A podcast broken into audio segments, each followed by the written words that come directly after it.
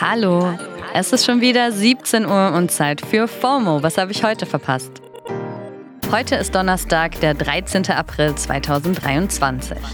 Mein Name ist Dana Sadin und ich habe wieder ganz genau aufgepasst und alle Themen für euch dabei, die heute wichtig waren.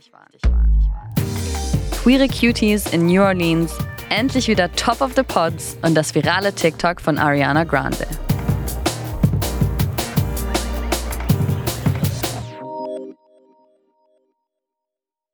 Und wir machen wie immer direkt Körper, Bombe, Bauchklatscher mitten in den ultimativ schnellen Timeline-Recap.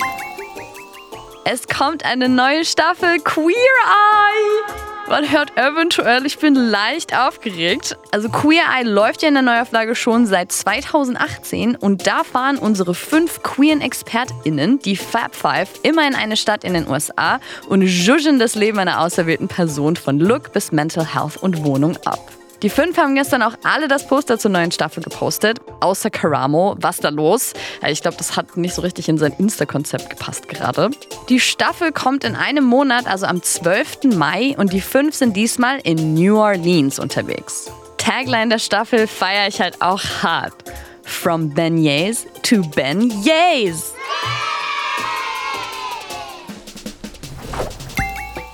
Elon Musk doing Elon things. Twitter-Chef Elon Musk hat jetzt offiziell zugegeben, dass er Twitter nur gekauft hat, weil er dachte, er muss eh. Wir erinnern uns. Elon wollte Twitter ja kaufen und dann doch nicht und wurde dann von Twitter verklagt.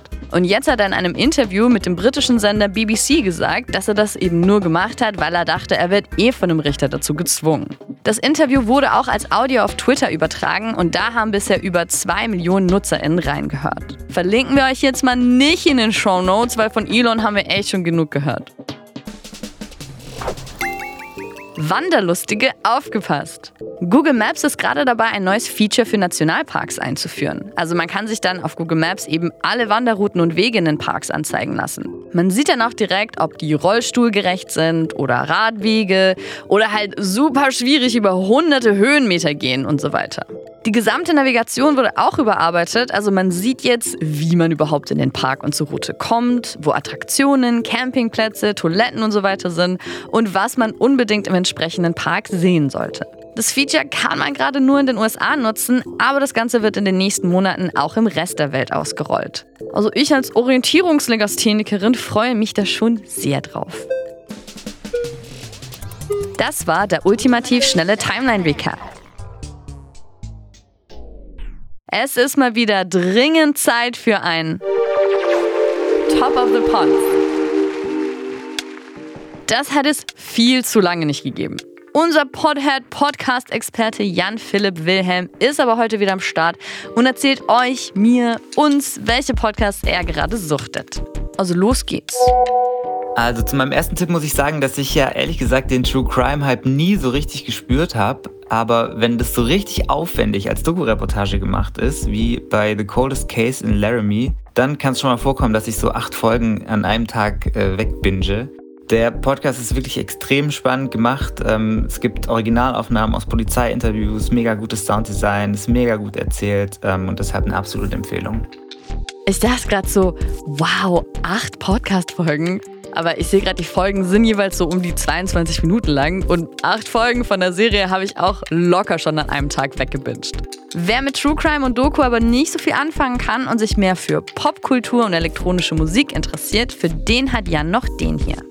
Äh, wer sich für elektronische Musik interessiert, sollte unbedingt mal in The Week von Electronic Beats reinhören. Das ist für mich einfach der perfekte Podcast, um up to date zu bleiben über neue Releases, aktuelle Themen und was sonst gerade so abgeht in äh, elektronischer Musik und ähm, allem drumherum. Hosts sind mega angenehm. Ab und zu gibt es auch mal In-Depth-Interviews, ähm, gerade zum Beispiel mit Mocheck. Und ähm, ja, Full Transparency vielleicht noch. The Week wird gemacht von ein paar sehr lieben KollegInnen von mir, aber ähm, das sind dieselben Stars, die auch hinter FOMO stecken, also eigentlich noch ein Grund mehr, da mal reinzuhören. Ja, kurz mal shameless das eigene Team geplagt, aber ich muss ehrlich sagen, der Podcast ist halt einfach gut. Und das gilt auch für den nächsten Tipp von Jan. Vielleicht erinnert ihr euch ja noch an diese Wochenendfolge zum Schachhype, die wir mal gemacht haben. Zu dem Thema gibt es jetzt einen ganzen Podcast. Scambit, Schachhype und Millionen heißt er. Und es ist ein ziemlich wilder Doku-Podcast über einen riesen Cheating-Skandal, der sich im Schach letztes Jahr abgespielt hat. Ähm, die Story hat von morsenden Analperlen bis zu einer angeblichen Schachverschwörung wirklich alles, was eine gute Geschichte braucht und ist deshalb nicht nur was für Leute, die eh schon Schach zocken, sondern auch für absolute Schachnoobs, wie zum Beispiel mich. Ja, nice. Danke dir, Jan. Dann kann ich da ja bald auch mitreden.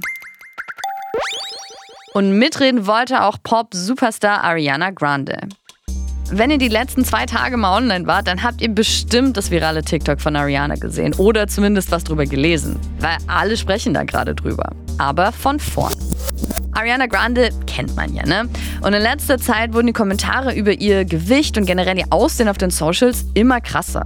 People cannot seem to get over Ariana Grande's weight. Anytime she posts a new photo, all the comments on TikTok and Instagram are commenting about how she looks. Also echt, unter jedem Post auf ihren Socials sind die Top-Comments so aller Krass, sie sieht so anders aus. oder Warum ist sie so ultra abgemagert? Voll ungesund.